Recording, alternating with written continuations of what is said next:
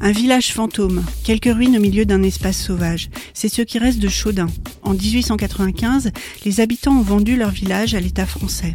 Cette démarche unique vient clore des dizaines d'années de vie dans un milieu devenu hostile.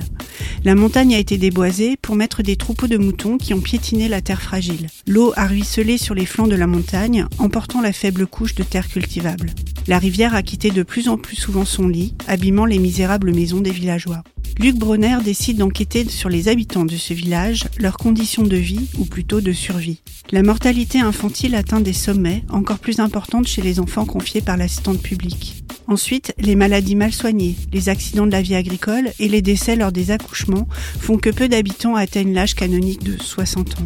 Même les curés et les instituteurs vivent comme une punition d'être nommés à Chaudin, à une heure de mule du premier village.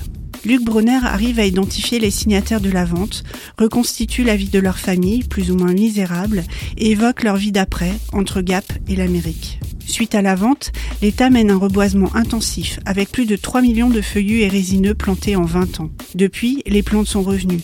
Les animaux sauvages vont du tétralyre au loup, en passant par l'azuré du serpolet et la rosalie des Alpes. Cette vallée compte en effet une réserve biologique intégrale, un bel exemple de résilience d'un territoire. Chaudin, La montagne blessée de Luc Bronner est un documentaire passionnant à retrouver en poche chez votre libraire préféré ou dans votre bibliothèque.